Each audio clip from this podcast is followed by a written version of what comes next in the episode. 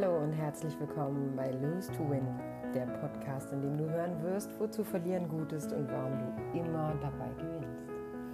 Mein Name ist Diana Weber und als psychologischer Management-Trainer und Heilpraktiker Psychotherapie coache ich Unternehmen und Privatpersonen. In erster Linie jedoch coache ich immer den Menschen, der mir gegenüber sitzt und am allermeisten habe ich jedoch mich in meiner Zeit der Scheidung gecoacht.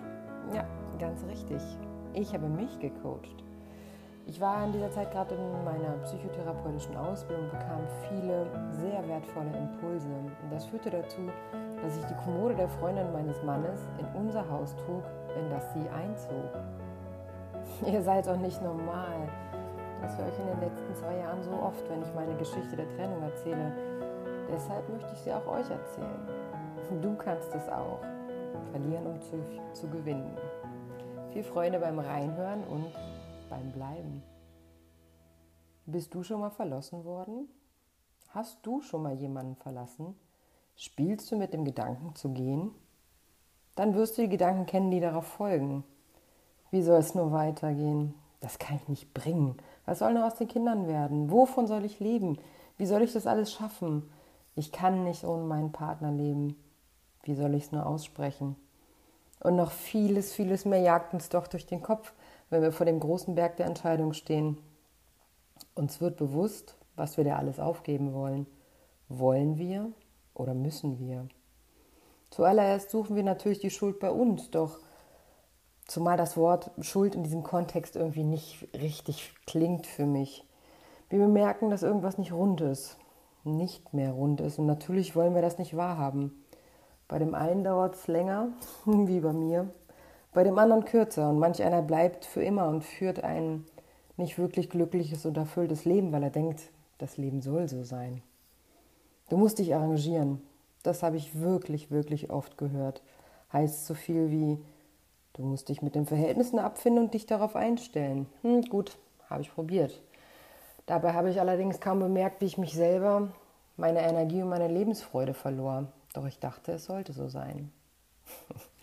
Ich möchte dir gerne meine Geschichte erzählen, denn ich glaube, Geschichten sind das, was uns manchmal in schwierigen Situationen weiterhelfen, uns Horizonte öffnen und sicherlich auch eine Hilfestellung sind. Deswegen möchte ich meine mit dir teilen. Wir haben März 2017. Ich habe gerade die Koffer für unseren Skiurlaub gepackt, also den meiner dreijährigen Tochter und den meinen. Morgen soll es losgehen, alle freuen sich, außer ich. Mein Mann kann endlich abschalten vom stressigen Alltag. Meine Tochter freut sich darauf, Skilaufen zu lernen. Es könnte alles so schön sein. Nur mir. Mir schnürt der Gedanke an Schnee und an heile Familie spielen echt die Kehle zu. Hier schon lange nichts mehr heile. Wir haben alles. Eine wundervolle Tochter, einen tollen Hund, eine schöne Villa mit einem tollen Garten, ein paar sehr schöne Autos in der Garage. Kennst du das? Wenn dann auch noch jemand zu dir sagt, Hör mal, du jammerst aber auf hohem Niveau, wenn dir da was nicht passt. Viel zu oft habe ich das gehört. Richtig, wir haben alles. Nur fehlt der Basisbestandteil einer Ehe.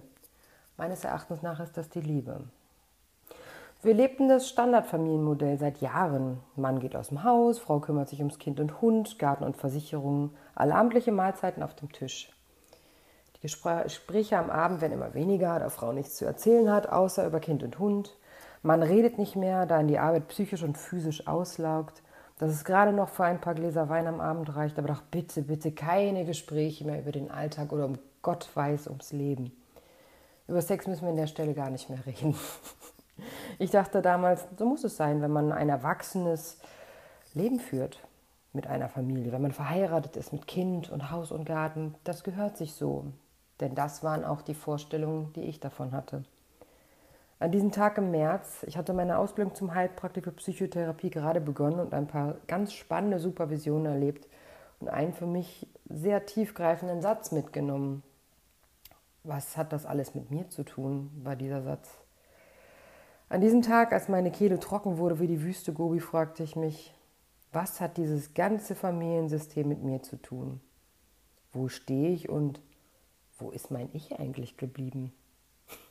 Stell dir vor, eine Person, die du seit 15 Jahren kennst, steht vor dir und sagt, du wirkst so gebremst in den letzten Jahren. Was ist nun mit dir passiert? Viel ist von dir damals aber nicht übrig geblieben. Ja, So stand eine ganz gute Bekannte vor mir und hat damit wirklich eine Lawine an Gedanken losgetreten. Zack, der Satz hatte nämlich wirklich gesessen und in Kombination mit der Frage, was hat das mit mir zu tun, ja, da kommt man auf einmal in Gedankenhorizonte, die man so noch gar nicht kannte. Ich saß in der Küche mit einem Kaffee und fing an, wild hin und her zu überlegen. Indes spielte im Radio dieser Song von Yvonne Katterfeld und sie singt, du weißt, wir haben es versucht, doch wahrscheinlich nicht genug. Irgendwie sind du und ich sowas wie verflucht. Irgendwie sind wir nicht gleich, sieh's doch nur an. Du verdienst eine bessere Frau und ich einen besseren Mann. Lieber so als zu spät. Besser, wenn du jetzt gehst. Viel zu lang schon tun wir uns lieber, tun wir uns weh, lieber so als zu spät. Diese Frau fasste in 3 Minuten 32 meine letzten sechs Jahre der Ehe zusammen. Kennst du das?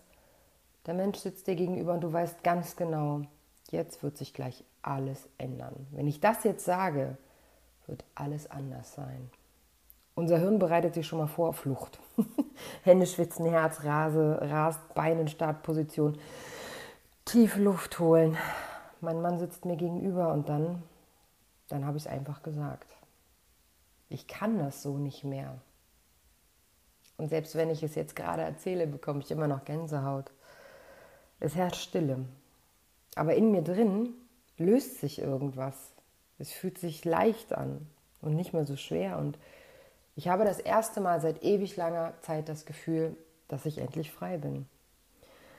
Wie du dir vorstellen kannst, war es sicherlich nicht schön, denn Tränen flossen, Unverständnis und Wut wurden kundgetan. Als ich jedoch anmerkte, dass ich mich trenne, nicht wegen ihm und nicht wegen der Dinge, die er vermeintlich falsch gemacht hat, denn hätten wir eine Liste erstellt von Dingen, die wir beide suboptimal in dieser Ehe gemacht hätten, so wäre meine mindestens genauso lang gewesen wie die seine. Ich bin mir sicher, wäre ich den Schritt drei Jahre vorher gegangen, hätte ich ihn bombardiert mit all den Dingen, die er so schrecklich falsch gemacht hatte. Doch in diesem Moment, in diesem Gespräch, blieb ich bei mir. Eines der schönsten Worte, die ich 2017 für mich adaptiert habe, ist, und Achtung, es wird ein wenig schlüpfrig, es ist das Wort Ego-Wichserei. Kannst du dir vorstellen, in einem Gespräch bei dir zu bleiben? Die Sätze beginnen nicht mit du hast, du bist, immer hast du, nie wolltest du und so weiter. Stattdessen begannen meine Sätze und immer der Gedanke, nicht Ego-Wichsen, mit ich habe für mich fühlen dürfen. Ich bemerke bei mir, ich fühle mich nicht mehr wohl. Ich habe Fehler gemacht. Nicht ein Vorwurf in seine Richtung. Warum auch? Ich genau wie er. Wir hatten sechs Jahre Zeit, ein Vertrauensverhältnis aufzubauen, in dem man sich hätte austauschen können. Und Yvonne singt in meinem Ohr. Sieh uns doch nur an. Du verdienst eine bessere Frau und ich einen besseren Mann. Und genau das ist das, was ich ihm sage, weil ich es genauso empfinde. Ich wünsche dir, dass du einen Menschen findest, der dich so lieben kann, wie du es verdient hast. Ich sage zu ihm, weißt du, was ich dir schenke? Ich schenke dir Freiheit. Freiheit, den Menschen zu finden, der dich liebt und um ein glückliches Leben zu führen. Keines, was die Gesellschaft von uns erwartet. Zu der Zeit war mein Mann 45 und ich 37. Klar kam der Einwand, lass uns doch warten, bis das Kind größer ist. Es ist besser, sie wird es besser verstehen doch ich frage dich, glaubst du, dass ein Kind in der Pubertät, wo es selber weder Fisch noch Fleisch ist, es besser verstehen wird, wenn sich seine Eltern trennen? Es ist wirklich sinnvoll und wertschätzend, dem Kind und auch uns gegenüber noch zehn Jahre zusammenzubleiben, des Kindes willen und eine Beziehung zu führen, die keinem gerecht wird? Keine Liebe, kein Austausch, kein Sex. Entschuldigung, dafür ist mir meine wie auch die seine Zeit viel zu kostbar. Unser Umfeld war schockiert. Wie konnte ich nur? Ich war auf einmal ein Egoist, ich war ein Narzisst, ich zerstörte eine Familie und jammerte noch auf hohem Niveau. Jedoch ist ja jede Bildzeitungsanzeige nach einem Tag auch nur noch eine Anzeige und verblasst. Wer von euch kann sich vorstellen, nur noch in einem Haus zusammen zu wohnen? Das geht nicht?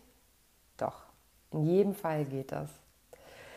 Eine Trennung ist immer schwierig und hat immer was mit Selbstreflexion zu tun. Es hat immer was mit Schmerzen zu tun. Es hat immer was mit Zugeständnissen und Eingeständnissen zu tun. Und der Weg dorthin, dorthin für sich selber zu sagen, ich möchte das nicht mehr und ich kann das nicht mehr, der ist verdammt lang und der ist nicht einfach und den tut sich niemand leicht. Ob er verlässt, ob er verlassen wird, ob er seinen Partner betrügt.